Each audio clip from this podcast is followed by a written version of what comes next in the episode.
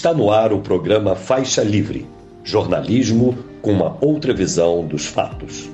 Olá, bom dia. Bom dia a você que está conosco nesta quinta-feira, 25 de maio do ano de 2023, para mais uma edição do programa Faixa Livre. Muito obrigado a quem acompanha a transmissão ao vivo pelo nosso canal no YouTube, o Faixa Livre. Agradeço demais também a você que assiste ao programa gravado a qualquer hora do dia ou da noite e a quem nos ouve pelo podcast Programa Faixa Livre nos mais diferentes agregadores. Lembrando sempre que Faixa Livre é uma produção da jornalista Cláudia de Abreu, auxiliada por Érica Vieira e pela jornalista Ana Gouveia. Vamos falar muito na edição de hoje sobre as dificuldades que o governo Lula vem tendo lá com o Congresso Nacional, ainda que após a vitória na discussão sobre o novo arcabouço fiscal no dia de ontem, mais uma vez, os parlamentares impuseram um duro golpe sobre a atual gestão desmontando a estrutura ministerial estabelecida por Lula em 1 de janeiro, em uma matéria que foi discutida numa comissão lá da Câmara dos Deputados, e também esvaziando o Ministério do Meio Ambiente, liderado por Marina Silva, afrouxando o Código Florestal, acelerando a discussão do marco temporal para os territórios indígenas. A boiada passou com força ontem no Congresso Nacional. A respeito desses problemas seríssimos que o governo vem enfrentando com o legislativo, caráter dessas alianças que foram construídas aí sob o argumento da tal governabilidade, mas que tem inviabilizado essa gestão, nós vamos conversar com o professor de História Contemporânea da Universidade Federal Fluminense, a UF, Daniel Arão Reis. Vocês que acompanham o Faixa Livre há mais tempo sabem bem que a empresa brasileira de Correios e Telégrafos vinha sofrendo ameaças das mais diversas durante a gestão Bolsonaro, inclusive com a ameaça de privatização que acabou não acontecendo e a administração Lula tenta valorizar os Correios e os seus profissionais. O secretário de imprensa da Federação Nacional dos Trabalhadores e Empresas de Correios e Telégrafos e similares, a Fintech, Emerson Marinho, faz nos dizer como anda a empresa a partir dessa, da posse do petista em 1 de janeiro, as iniciativas que foram tomadas aí no sentido de fazer com que os Correios se coloquem em uma posição de protagonismo realizando serviços não só no Brasil, mas em todo o continente. Pois é, vocês vão saber daqui a pouquinho nesse papo com o Emerson. O texto da nova regra fiscal, que foi aprovado ontem pela Câmara após a análise dos destaques, e agora vai ao Senado Federal, também será alvo da análise aqui na edição de hoje, em uma conversa com o economista da Auditoria Cidadã da Dívida, Rodrigo Ávila. Ele vai destrinchar os principais pontos da proposta que põe em risco o futuro do país limitando os investimentos públicos de, de sobremaneira, apostando mais uma vez nos recursos privados para promover o crescimento. Entrevista importantíssima daqui a pouco. Vamos encerrar o programa hoje com, com um papo com o advogado da Marcha da Maconha e mestre em ciências penais, André Barros, porque ontem o Supremo Tribunal Federal retomaria a discussão sobre a descriminalização do porte de drogas para uso pessoal, uma demanda antiga dos que defendem essa causa, separando o usuário do traficante. O tema esteve fora da pauta de discussões da corte durante toda a gestão Bolsonaro e vamos saber se a votação realmente foi retomada no dia de ontem, o que é que decidiram os magistrados. Já já o André estará aqui conosco. Uma edição com assuntos de interesse e de todos nós que defendemos o Brasil mais justo e igualitário.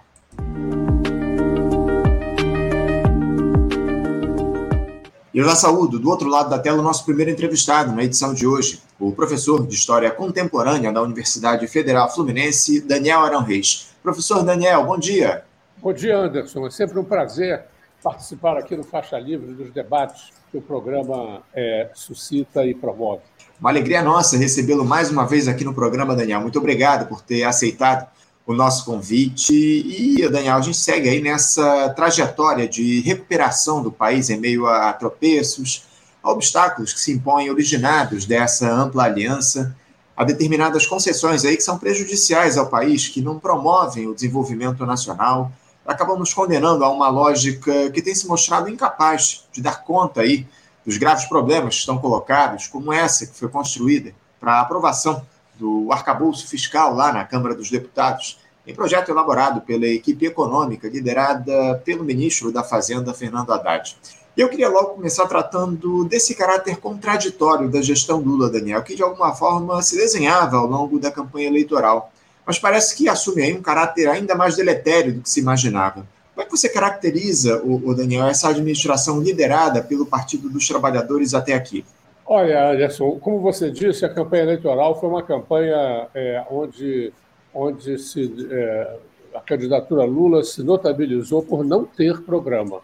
Né? Havia ali vagas promessas e é, ênfase é, no que havia sido feito nos dois primeiros mandatos do Lula, embora se reconhecesse que a conjuntura internacional e nacional tinham mudado profundamente. Né? Então, nós ficamos ali numa, numa é, proposta é, de uma frente ampla, né? onde é, os principais temas estavam apenas esboçados, sem que promessas claras tivessem sido feitas, e foi nessa base que o presidente Lula foi eleito é, no ano passado. Então, é, o governo dele, evidentemente, sofre as implicações desse tipo de campanha. Por outro lado, nós tivemos é, é, na eleição do Congresso uma maioria é, conservadora muito clara, né, tanto no Senado como na Câmara. Uhum. É, ali há uma, uma, uma fragmentação partidária que, apesar da lei é, nova é, que visa, a médio prazo, restringir os partidos, que já teve seus primeiros efeitos nessa última eleição, apesar disso, a fragmentação continua grande e, sobretudo, e mais importante do que isso, a hegemonia de forças conservadoras. É, de sorte que, é, considerando-se, por outro lado, o, a tradição uh, do presidente Lula, né, que é uma tradição conciliadora, né, de articulação, de, de é, é, evitar as colisões, evitar as contradições agudas. Né? Essa é uma, é uma característica é, do presidente Lula, que, que vem lá desde os tempos de que ele era liderança sindical. E, e nessa medida, é, nesse quadro, é, considerando finalmente um aspecto muito importante também, uma relativa, é, uma relativa inação, né? talvez inação fosse um termo muito muito forte, mas um, uh, um pequeno protagonismo dos movimentos sociais. Né? É, você já ali, aqui ali, você já visualiza uma certa, uma certa é, é, insatisfação, né? está desabrochando aqui no Rio de Janeiro no embate entre os profissionais da educação com o governo. Em outras partes do país também a gente vê essa essa pequena, mas é uma, é uma pequena mobilização ainda. E, e, e isso, é, na medida que esses movimentos sociais ganhassem musculatura, né, é, bem, aí você poderia ter um outro quadro. Né? É, é também é preciso enfatizar a, as iniciativas tomadas pelo MST, né, é, promovendo aqui e ali invasões que chamaram atenção, mais uma vez, para a questão da reforma agrária e da agricultura familiar, né? porém, é, em geral, os movimentos sociais ainda continuam muito, muito é, pouco articulados, né? pouco dinâmicos. Isso, a meu ver, é fundamental se nós pensarmos numa inflexão pela esquerda é, do governo Lula. Então, o governo Lula, é, se tiver inflexões à esquerda, ele vai ter é, pressionado é, por movimentos sociais dinâmicos. Né? Não é o que está ocorrendo nesse momento, e nessa medida, tendo visto o quadro desenhado agora há pouco, é, é, é nós não podemos ter grandes expectativas é, do governo Lula. Né? Quer dizer, é um governo que está cumprindo é, funções importantes, né? como a primeira delas, afastar a figura deletéria né, do Jair Bolsonaro e de seus asseclas, né? Isso foi possível conquistar eh, e já mudou bastante o clima, a atmosfera política do país, né? Eh, mas, além disso, eh, reivindicações que respondam a, uma, a, a um programa né, de transformações favoráveis a, aos interesses populares, esse programa, para ser adotado por esse governo, é preciso um nível de mobilização é, da sociedade que nós não temos. Né? E isso, evidentemente, impacta sobre as possibilidades desse atual governo. Nós não temos esse nível de mobilização e não está nem no radar, Daniel, essa possibilidade de nós termos aí o povo indo para a rua de verdade, de verdade. Há alguns movimentos aí que, que se colocam, eventualmente, inclusive hoje haverá manifestações aqui no Rio de Janeiro pelo, em favor do Vinícius Júnior, né, contra aquele episódio de racismo que o jogador brasileiro sofreu lá na Espanha, parece que na, na Candelária haverá atos aqui no Rio de Janeiro, mas são é, manifestações pontuais aí e que não atendem às demandas que estão colocadas. Não houve aí, a gente, eu pelo menos não vi manifestações mais efetivas ou de maior monta em relação a esse ataque ao Estado brasileiro, que é o arcabouço fiscal. Essa é a grande verdade, né? Essa medida aí foi aprovada no Congresso Nacional, aliás, na Câmara dos Deputados, definitivamente no dia de ontem, vai agora ao Senado Federal, e a gente não teve aí uma movimentação popular no sentido de questionar o que o, que o arcabouço traz. Inclusive, eu queria falar a respeito disso, né, o, o Daniel, que talvez seja um dos temas do momento aqui no nosso país, a aprovação do arcabouço fiscal consolidada ontem lá na Câmara, eh, tem sido apontada, inclusive, o Daniel, como o governo Lula preparando a sua própria forca. Até que ponto, Daniel, o presidente perde base popular de apoio, perde credibilidade dos seus eleitores a partir da adoção dessa nova regra fiscal altamente restritiva, que agora vai à apreciação do Senado Federal? Olha, Anderson, eu acho que isso vai depender muito da conjuntura econômica. Né? Eu acho que o governo está investindo na possibilidade, né? é o que sempre que o, o ministro da Fazenda é, fala, né? ele demonstra um certo otimismo, é, moderado, mas sempre muito presente, de que o país vai engatar um ciclo de desenvolvimento econômico é, comparável àquele que uh, houve no país nos primeiros dois governos Lula. Se isso acontecer, o arcabouço fiscal, uh, a meu ver, uh, não impedirá ações substantivas em direção a uma redistribuição de recursos e de riqueza no país, nos moldes daquela redistribuição que houve é, no, nos primeiros governos Lula, né? É, com impactos expressivos, né? porém sem mudanças substanciais do ponto de vista é, da economia, de quem manda na economia, de quem se apropria né? é, do orçamento, né? das grandes verbas, etc. E, e, evidentemente, a gente não poderia ter uma mudança desse tipo é, é, apostando apenas em manobras no campo institucional. É, é, mais uma vez, eu, eu, eu, eu, penso que é preciso enfatizar a necessidade, e isso está sendo muito bem compreendido, a meu ver, por é, lideranças importantes é, das camadas populares, né, lideranças políticas identificadas mais com os interesses das camadas populares, que estão, que estão atentas a essa essa necessidade né, de, é, de mobilizar é, os, as, as camadas populares é, na defesa dos seus interesses. Né? Houve, houve, houve um processo de desintegração das entidades sindicais e, de modo geral, também não se destacavam por um grande interesse em mobilizar as camadas populares. Né? Esse é um fenômeno mundial, a revolução, a revolução informática né, tem trazido uma, uma desintegração, uma, uma fragmentação é, no campo dos, das camadas populares, com, com uma, uma é, é, destruição né, de, de, um conjunto de, de conquistas né, que estruturavam aquilo que se convencionou chamar de estado de bem-estar social, muito presente nos países europeus. Aqui, nem tanto, porém, havia uma tradição inaugurada é, é, pelo varguismo, né? É, de é, é, cortejar e de, e de, de conversar, de manter uma certa sintonia, né?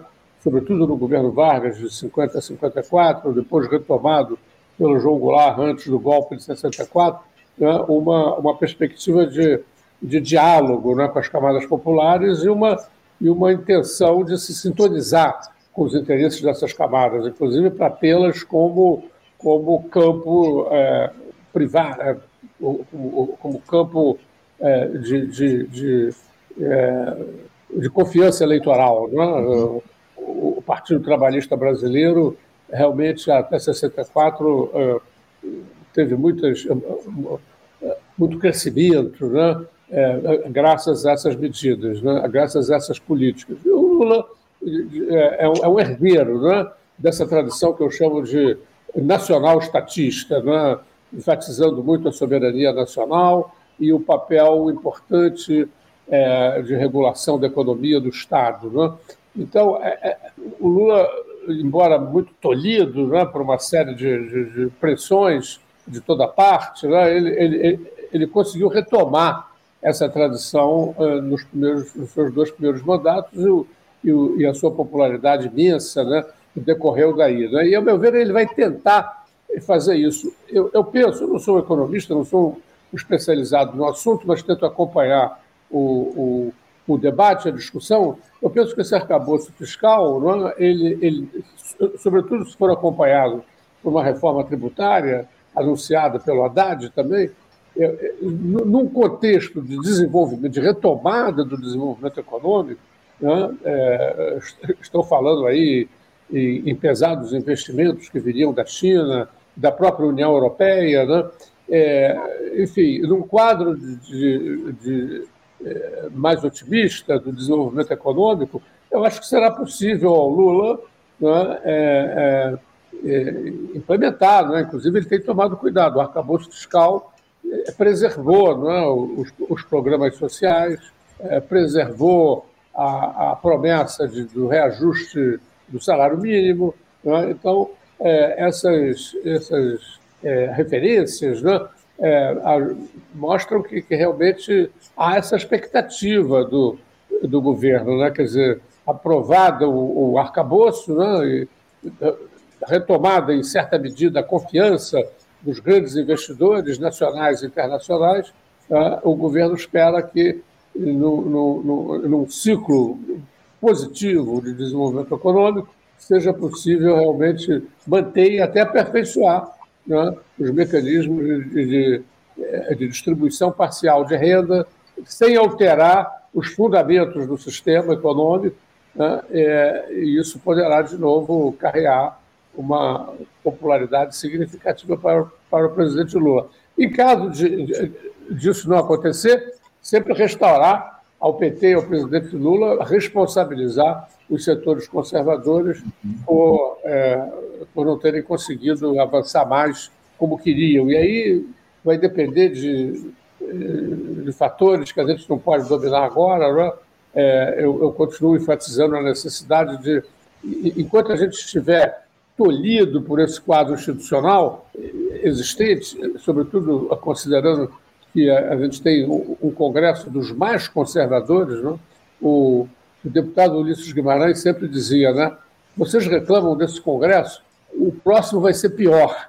Então, é, é, é, esse é um dos piores congressos que a gente teve é, na história da República Brasileira. É um congresso, você vê, essa, essa intromissão eh, do Congresso na, na, na, estruturação do governo, aprovada ontem, né, do parecer do, do, do deputado Reginaldo Bulhões, isso é um esbulho, é um uhum. esbulho, se quer fazer trocadilho com o nome do parlamentar, é? é, é, um esbulho. Do, do, o, o, governo teria que ir ao Supremo Tribunal Federal questionar isso. Quem estrutura o governo é o governo, não é o Congresso. A gente não está no parlamentarismo. Né? É, a gente está no presidencialismo, o presidencialismo de coalizão, nos termos do, do, é, do conceito, né, que, que, presume uma articulação mais fina, mais, uma sintonia mais fina entre o presidente e o Congresso. Porém, essa história do Congresso definir como vai se estruturar o governo é, uma, é, uma, é um contrassenso né, o, o governo aceitar uma coisa dessa, mas mostra bem o ânimo conciliador do governo. Né? ele, ele, é, ele, ele, os articuladores do governo estão considerando uma vitória. Né? Uhum. É, embora embora é, tenha havido ali algumas, algumas pesadas contra-reformas, né? sobretudo no que interessa ao, ao, Ministério do Meio Ambiente e ao Ministério dos Povos Indígenas, né? é o, o, o, de modo geral, a, a, a estruturação foi aprovada, e o que é mais grave o governo aceitou né, uma coisa que já tinha se iniciado no governo Bolsonaro, né, que é o Congresso determinar como o governo se estrutura. Né, o, Aí, o, o, próprio, o próprio Arthur Lira, desculpa te interromper, Daniel, o próprio Arthur Lira já disse, já foi muito claro, dizendo o seguinte: o governo Lula tem que entender que o Congresso tem um protagonismo muito maior nos dias de hoje. O próprio Arthur Lira já disse isso, está claro. E, e, essa, essa questão dos grupos conservadores exercendo influência lá foi uma escolha do, do, do governo Lula na, na campanha eleitoral de se aliar a esses grupos conservadores aí para, de alguma forma, os grupos mais à direita, na verdade, para tentar, de alguma forma, a, a, tal da governabilidade. Enfim, a gente está vendo o que está acontecendo hoje. Em relação ao arcabouço, só tenho é, duas observações, o, o, Daniel. Você falou aí a respeito da, da tentativa aí de, do governo é, efetivamente é, promover o desenvolvimento nacional. A gente observa aí há muito tempo a aposta do governo a partir desse arcabouço é apostar justamente, é considerar que o investimento privado vai fazer com que o Brasil se desenvolva. A gente tem visto isso ao longo das últimas décadas, que tem dado o tiro na água quando se é, promove ou se tenta promover o investimento privado para o desenvolvimento nacional. E outra, você falou a respeito aí da reforma tributária, a esperança que existe aí de que a reforma tributária aliada a essa nova regra fiscal é, exerça alguma influência aqui para o desenvolvimento do país. Eu tenho muitas dúvidas em relação a isso, ao que vai sair dessa reforma, com esse Congresso altamente conservador que a gente tem, esse Congresso que tem o governo federal nas mãos, né, o, o Daniel? Eu tenho lá muitas dúvidas em relação ao que virá ao longo dos próximos tempos. E, e aproveitando também que você citou, é, você citou alguns exemplos históricos aí do diálogo de outras gestões com a população brasileira. Justamente nesse sentido, é, me chamou muito a atenção, Daniel, um dado que foi divulgado ontem pelo Instituto Paraná Pesquisa, indicando que 76,9% dos brasileiros não conhecem ou nunca ouviram falar no arcabouço fiscal. Apenas 5,9% dizem conhecer o projeto. Uh, Daniel, por que, que o governo federal não aposta no diálogo direto com a população brasileira a respeito desses temas principais para o futuro do país? Uh, as pessoas simplesmente não fazem ideia do impacto desse novo marco fiscal nas suas vidas. Olha, Anderson, eu acho que esse governo, o Lula em particular, não tem interesse em atiçar o movimento popular, né? em mobilizar o movimento popular, em incentivar a mobilização. Ele não tem interesse nisso. Né? O governo Lula, ele às vezes, e o Lula em particular, né, acena com a possibilidade dos movimentos sociais como elemento de pressão sobre as forças conservadoras. Mas ele mesmo não tem esse ânimo, não tem essa proposta, não tem essa perspectiva. Já há muitos anos o PT deixou de ser um partido de, é, é de incentivo é, ao movimento popular. Ele, ele tem é, decrescido ao, ao, longo dos anos, mas isso não tem feito os parlamentares e o aparelho institucional do PT mudar de orientação. Então, eles apostam, sobretudo, no jogo institucional, o, o é, um amigo meu, o professor Carlos Weiner, lá da UFRJ, ele criou essa, esse conceito de esquerda de Estado. Né? É uma esquerda de Estado, é uma esquerda que opera nos, nos aparelhos institucionais né? e tem como é, é fator fundamental de interesse, né? objeto fundamental de interesse, é, os processos eleitorais. Né? Então, evidentemente que nesse quadro você não pode esperar aquela piada do do, do velho humorista de esquerda, né? Aparício Torelli, né? de onde você menos espera, não, não vai pintar mesmo nenhuma coisa, né? quer dizer, é, e, e, o Barão de Tararé, né? de onde você menos espera, não vai acontecer. Né? Então, eu acho que é inútil. Isso, isso, não, isso não quer dizer que, é, no caso dos movimentos populares se mobilizarem, que o PT não vai ser sensível a isso, que o Lula não vai ser sensível a isso eles vão ser sensíveis a isso e vão, inclusive, tentar instrumentalizar esses movimentos eh, no sentido de conseguir ganhos dentro das instituições. Né? É, é, então, é, eu penso que é, não há, é, acho que eles não vão atuar para é, enfraquecer os movimentos. Eles vão tentar se aproveitar deles, mas não vão trabalhar no incentivo a esses movimentos. É, então, eu penso que é, nós devemos esperar que as contradições sociais é, possam, se acirrando, é, fazer brotar, né? como brotaram no Chile, como brotaram na Colômbia, aqui mesmo no Brasil brotaram em 2013. Né?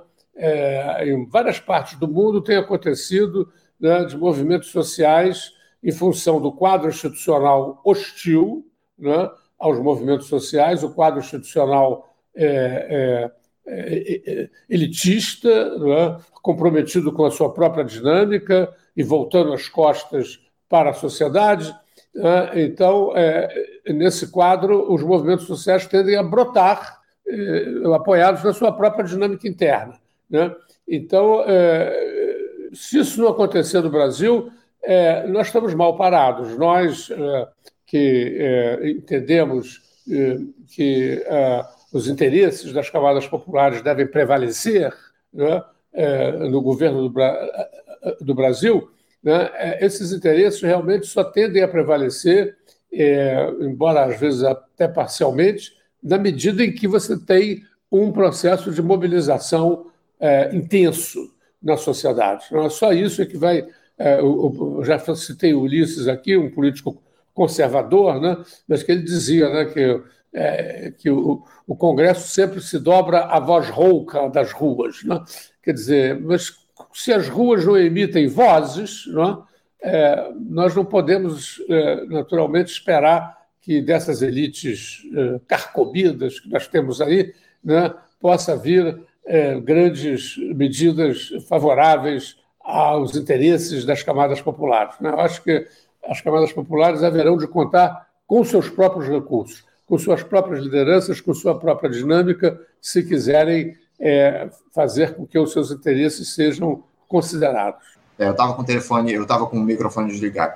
Você falou em, em brotar, Daniel, essas manifestações, só que para isso brotar, de fato, tem de haver alguém que plante essa semente. Eu, sinceramente, não vejo nesse momento alguém disposto a plantar essa semente aí da mobilização popular aqui no nosso país. Daniel, após esses quase cinco meses de governo e a partir dessa agenda adotada pela atual gestão, já é possível dizer se o Lula, ou identificar de maneira mais evidente se o Lula foi eleito mais pela rejeição ao Jair Bolsonaro ou por essa inflexão ainda maior que ele fez à centro-direita no ano passado? O que, que, mais influenciou essa a vitória apertada do Lula nas urnas a partir do que a gente tem visto nesse início de governo? Olha, em primeiro lugar, eu queria fazer uma ressalva ao seu pessimismo, Anderson.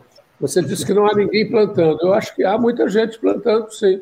É? Se você, por exemplo, ouvir os, os podcasts feitos sobre orientação lá da professora Dulce Pandolfi, ela tem feito um trabalho bastante interessante é, em forma de podcasts, né? e aí você tem ali uma, um, um, conjunto de, de lideranças populares estão ali, junto às suas bases, promovendo, incentivando a auto-organização. Acho que tem muita gente no Brasil, é, é, entre os povos indígenas, ao nível do movimento negro, ao nível de, de movimentos na área da educação, na área da saúde. Né? Há muita gente fazendo esse trabalho, e eu acho que é um trabalho silencioso, é um trabalho que não ganha as projeções, da, das grandes mídias, né? mas é um trabalho que se desenvolve e quando eu falo que os movimentos sociais, é a minha esperança, que brotem, né? porque eu vejo aí um conjunto de, de contradições sociais agudas né?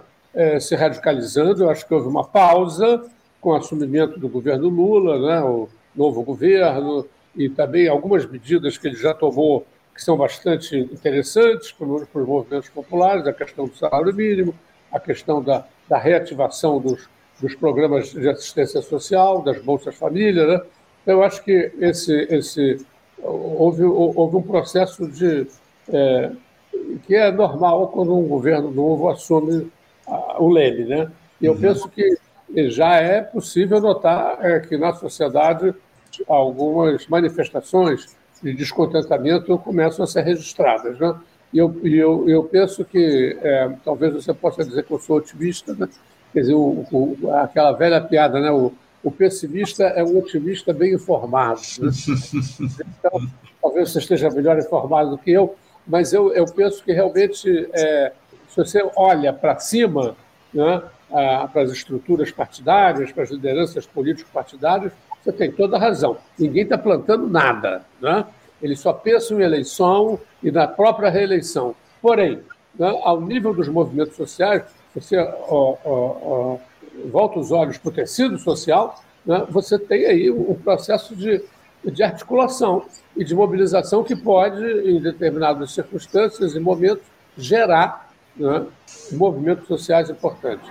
Indo à sua pergunta, né, eu acho que realmente o, o, o, o que determinou a, a, a, vitória do Lula foi, em primeiro lugar, né, a, os erros grosseiros cometidos pelo, uh, pelo Bolsonaro, né, é, que viabilizaram uh, progressivamente a sua candidatura. E isso é, é, é, muito, é muito assustador, não é? porque o, o governo que foi capaz de promover a destruição é, que ele promoveu da sociedade brasileira, dos serviços públicos, é? Da autoestima dos brasileiros, da, da, inserção do Brasil no mundo. É? Apesar disso, ter a votação que ele teve é muito impressionante. É? Mostra uma, uma, uma é, inflexão do país no sentido do conservadorismo, temos aí um elemento religioso e é um, é uma, é um, é um, é um aspecto, é um processo que não acontece apenas no nosso país, né? Acontece em toda a América do Sul, acontece em todo o mundo. Acabamos de ver eleições na Turquia, em que um homem, um, um, um Bolsonaro local, né? o, o Erdogan, né? é, é, saiu também em maioria no primeiro turno, é, apesar de ter feito um governo catastrófico. Né? Os, os, primeiros anos dele foram anos de desenvolvimento econômico, mas a segunda fase do governo dele foi catastrófica, culminando nesse terremoto é, é, tremendo que houve lá na Turquia, e mesmo assim o homem, o homem teve a maioria dos votos. Então você tem aí, é, você tem na Rússia um governo extremamente conservador, você tem nos Estados Unidos né, apesar também de profundamente desmoralizado, é? É, a popularidade do Trump se mantém num nível bem alto, é? é, e ele é um forte candidato à, à eleição uh, no, no, nas próximas eleições norte-americanas, ou seja, é um fenômeno geral, a gente já tem discutido isso aqui um pouco, é, do, do, faixa livre, né? essa revolução essa revolução que a gente vive, né? a revolução informática, a revolução digital, como a gente queira chamar, é uma, é uma revolução que tem, que tem causado uma, uma, um recuo brutal do ponto de vista das conquistas sociais em todo o mundo, tem promovido uma desorganização das entidades sociais populares, é uma fragmentação da força de trabalho, é? um, desamparo, uma sensação de desamparo, de desespero, que, que, que, que, na medida em que as esquerdas institucionais ou as esquerdas de Estado não conseguem dar vazão a esse desamparo, o desamparo tem, tem é, é, desaguado é, no fortalecimento das direitas e das extremas direitas, sobretudo das extremas direitas, né, que se apresentam como salvacionistas, etc. Então, eu penso que acho que a vitória contra o Bolsonaro é, é, se articulou muito em função é, dos erros catastróficos cometidos por ele. Por outro lado, e, um, outro fator muito importante também foi a, a frente ampla né, que se fez. Eu penso que aí você teria a possibilidade de fazer a frente ampla numa perspectiva mais positiva, mais construtiva, né, com propostas, mas não foi a opção do Lula. Não, o Lula é um, é um, é um, é um líder, é uma liderança popular é muito conservadora, muito conciliadora, né, então ele, ele sempre vai pelo, pelo pelo lado menos que menos conflito pode uhum. suscitar. Né? Então, é, nessa medida, ele, ele, ele, ele escolheu realmente o, o caminho da, da, é, é, da indefinição, né? tem lá suas bases importantes, construídas em função de medidas e de políticas que ele teve, que ele produziu nos seus anos né? no Nordeste, né? e contou também com o apoio é, de forças progressistas de diversa natureza, né, de sorte que a gente teve a eleição de um homem que realmente não se comprometia com absolutamente nada, a não uhum. ser com os avanços sociais e, e com o protagonismo internacional característicos dos seus dois primeiros governos. Né? Mas, em termos de análise da conjuntura internacional e nacional, em termos de propostas concretas, né? não tivemos nada disso na campanha eleitoral. Uma campanha insossa, foi uma campanha morna. Né? A, a, grande esperança, é, que, era, que era importante, né? não vamos subestimar isso, era derrotar o, o Bolsonaro. Né? Eu penso que dava para derrotá-lo é, em termos, se houvesse propostas, algumas propostas é, é de distribuição de renda, é, eu acho que dava para é, para o nível de propostas desse tipo ganhar amplitude popular. Mas não foi a opção da campanha. A opção da campanha foi realmente ir pelo é, denominador comum é, mais amplo, né? É, menos comprometido. E, e, dessa forma, a gente teve a, a, eleição de um governo de frente ampla, né? é, bastante moderado, né? e, e a gente se regozija com o fato de ter afastado, pelo menos temporariamente, o Bolsonaro, mas é importante não perder de vista que a extrema-direita é, está viva, né? está atuante, está ativa, é, é, ganhou governos importantes, né? Rio de Janeiro, São Paulo, Minas Gerais, são governadas por é, políticos é, foram simpáticos ou aliados do Bolsonaro. Né? É. Então, é preciso não perder isso de vista. Né? Os três principais estados da federação estão governados ele, é, por homens é, representativos, né? uhum. É, com uma perspectiva é, que, é, que se articula né? com a extrema-direita. Então, é, um quadro realmente difícil. Né? E, e, e a tendência é grande de trabalhar com esse quadro numa linha é, conciliadora. Né? Uhum. É, o, é, o, é, o, que predomina né, no comportamento do Lula e dos, e dos quadros mais importantes do seu governo. Daniel, eu tenho lá minhas dúvidas se os malfeitos do Bolsonaro de fato promoveram aí essa, essa vitória do Lula, porque eu acho que para mim tem ficado cada vez mais claro que não fossem essas alianças, com essas estruturas carcomidas da institucionalidade, o Lula dificilmente teria vencido essa eleição, não só pela votação estrondosa que o Jair Bolsonaro recebeu nas urnas, mesmo depois de ter feito tudo aquilo que ele fez ao longo do seu mandato. É claro que ele tinha máquina pública para auxiliá-lo, enfim, ofereceu uma série de benesses aí para as classes mais empobrecidas da população brasileira. É evidente que a máquina pública incentivou ou, ou ou fomentou essa votação que o Bolsonaro teve muito grande lá no, nas eleições de outubro do ano passado. Mas, por outro lado, o que a gente tem visto aí nesse início de governo, o, o governo Lula, o Daniel, é que boa parte das pautas de retrocesso que foram defendidas pelo Bolsonaro estão passando aí no Congresso Nacional. A gente vê aí essa questão relativa ao meio ambiente, essa, essa, esse esvaziamento que há das estruturas que foram construídas por, por esse governo. Enfim, eu, eu tenho muitas dúvidas em relação é, a, a, essa, caso Lula não construísse essa grande, ampla aliança, dialogando e se aliando com essas forças aí é, deletérias da nossa República, se ele teria o, uma vitória eleitoral, porque essa turma em nenhum momento se colocou alheia ou ao apoio ao Jair Bolsonaro. Essa é que é a grande verdade. Em nenhum momento eu vi esses grupos que apoiaram o lulismo se colocarem de maneira efetiva em contradição ao que apoiava, ao que, ao que trazia o Jair Bolsonaro como pauta principal na sua gestão. Enfim, Daniel, é, eu queria. Ontem eu conversei aqui com, com o Vivaldo Barbosa, Vivaldo, que é advogado, ex-deputado constituinte, é, falamos muito a respeito dessa questão do, da dependência que há do governo ao Congresso Nacional, desse empoderamento que foi criado dos parlamentares ao longo dos últimos anos, e o, Vivaldo destacou aí a necessidade de mobilização popular para se combater o fisiologismo. Os brasileiros mal se mobilizam pelo fora Bolsonaro, ou se mobilizaram pelo fora Bolsonaro, Daniel. Como é que se combate esse toma lá da cá em um governo de grande aliança, é, sem pressão popular, Daniel? Você vê alguma possibilidade de o Lula se impor diante de um Congresso cada vez mais empoderado, como a gente tem nesse momento? Olha, eu acho que o governo pode infligir algumas derrotas ao Congresso se ele recorrer ao Supremo Tribunal Federal. Né? Eu acho que nesse caso, por exemplo, da estruturação do governo, isso chegou a ser cogitado, mas acabou sendo abandonado, prevalecendo mais uma vez nesse, no tocante a essa questão uma, uma política de, de conciliação. Né?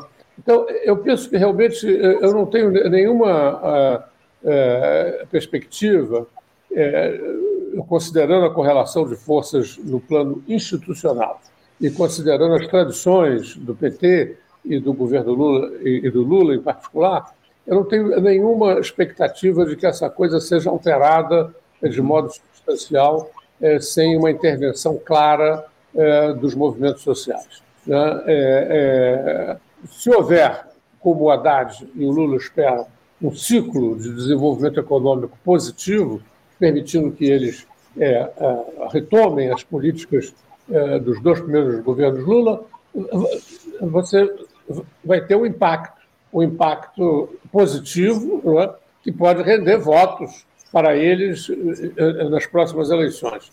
E se esse desenvolvimento econômico é, não houver, né, e, esse desenvolvimento econômico haverá ou não ou vai haver ou deixar de haver, na medida em que as taxas de lucro é, estimadas pelos capitalistas forem é, mais é, é interessantes ou não. não é? Uhum. É, porque marco institucional para o investimento eles vão ter. Né? O governo espera muito esses investimentos internacionais da União Europeia e, do, e da China, né, em particular. É, é, uma, é uma perspectiva bastante conservadora, né? mas é, é, é o que se nos apresenta é, a partir do quadro institucional. Né? Quanto à nossa polêmica aqui sobre o, o impacto do, é, do, do, desastre Bolsonaro, né? o Anderson, se você consultar as entrevistas dos, dos quadros mais articulados do bolsonarismo, eles próprios é, apontam que realmente é, se o Bolsonaro tivesse tido uma outra, uma outro, outro tipo de intervenção sobre uma série de assuntos, né, ele poderia ter sido melhor avaliado. Inclusive, uhum. é importante, desse ponto de vista, observar que esses três governadores eleitos né, é, em Minas, no Rio de Janeiro e em São Paulo, né, é, eles claramente se distanciaram, se mantendo à direita, né, mas eles claramente se, se, se distanciaram do bolsonarismo mais extremado. Né? Inclusive, conduzem os seus governos nessa perspectiva, o que mostra bem que é, é, há uma sensibilidade eleitoral. Eu, eu penso que é, é uma, uma, uma melhor hipótese que nós temos aqui no quadro institucional é o progressivo enfraquecimento né, é, do Bolsonaro, de sorte que ele se converta é, no líder da extrema-direita e não de toda a direita. O que aconteceu no Brasil foi isso: não? um líder de extrema-direita se converteu, em função das características próprias da nossa conjuntura, né, no líder de toda a direita. Então, uhum. Eu acho que esses três governadores são líderes de direita né, e que podem arrebatar, é, sobretudo os governadores de Minas e de São Paulo, podem arrebatar esse cetro, né, sobretudo se houver a cassação do Bolsonaro, o que é provável que vá acontecer. Né? No âmbito do TSE e do STF, né? as provas, como dizia aquele outro, aquele outro ministro no julgamento de uma, de uma causa anterior, né? há um excesso de provas contra o Bolsonaro. Uhum. E como a cultura mudou, né? é possível que ele seja condenado e afastado eh, do procênio institucional eleitoral. Ele vai continuar como líder político, evidentemente, né? é, como Lula continuou, apesar, inclusive, de ser preso. Né? É, então, é, é, uma liderança importante, mas eu acho que ela pode tender, a, numa situação em que ele se torne inelegível, é, é, pode tender a que ele, que ele vá ser lá o líder da extrema-direita, 12%, 15% de votos. Né? E, e você tem, então, o aparecimento na cena política de lideranças de direita né, mas não de extrema direita, né? não bolsonaristas raiz, né, como está começando a dizer aqui. Daniel, para a gente fechar aqui o nosso papo, eu já até ultrapassei o tempo limite da nossa entrevista, mas eu preciso tratar de uma questão ainda com você no nosso programa. Essa pressão toda em torno da ministra Marina Silva, do Meio Ambiente, para que o IBAMA libere a exploração de petróleo lá na margem equatorial, apesar de todos os riscos que estão colocados a esse bioma. O Daniel, ontem houve uma cobrança aí enorme a ministra é, em audiência lá na Câmara dos Deputados. Como é, que você coloca, como é que você se coloca aí nessa discussão, Daniel? Você acha que vale tudo pelos royalties do petróleo, pela possibilidade de obtenção de recursos financeiros advindos dessa exploração? Você acha que é uma discussão que deve se resolver na política? Anderson, a verdade é que é, essa, essa perspectiva desenvolvimentista, produtivista, né, ela é um patrimônio comum né, da direita e de boa parte da esquerda. Uhum. A verdade é que as esquerdas em todo o mundo, em todo o mundo, né, e, e, não só no Brasil, não conseguiram ainda, de modo claro, né, é, elaborar né, uma, uma proposta de desenvolvimento alternativo, né, que se chama de desenvolvimento sustentável, né, porque é, a, a, preocupação com o meio ambiente é, não é necessariamente uma preocupação reacionária, não é uma preocupação de conservação.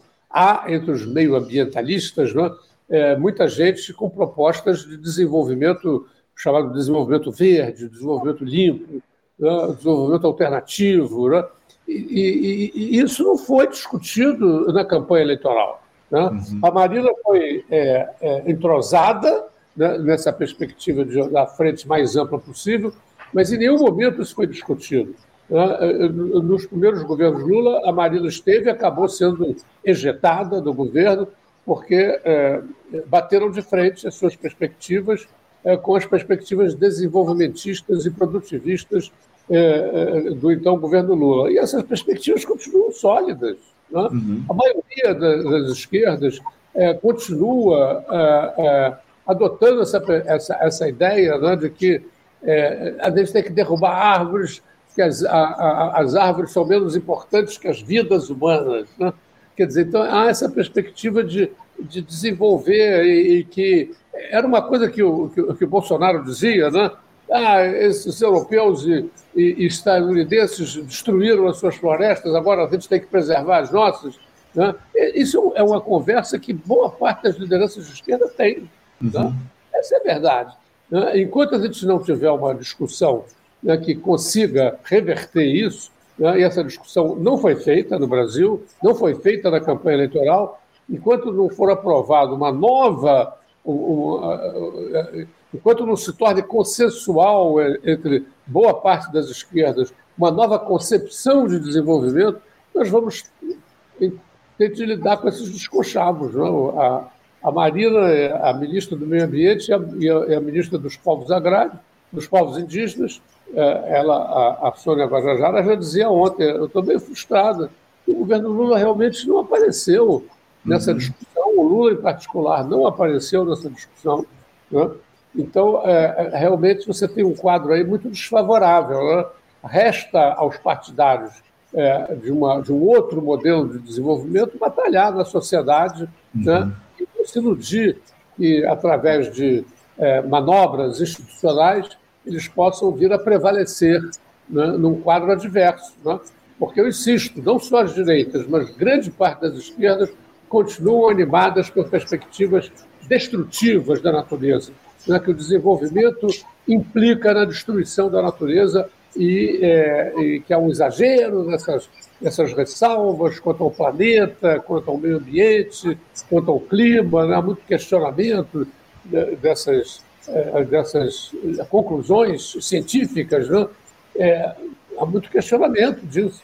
Então, uhum. eu penso que o quadro aí é muito desfavorável e é, é, a gente vai pode se prever um enfraquecimento decisivo dessas lideranças comprometidas com, esse, com essa nova concepção de desenvolvimento.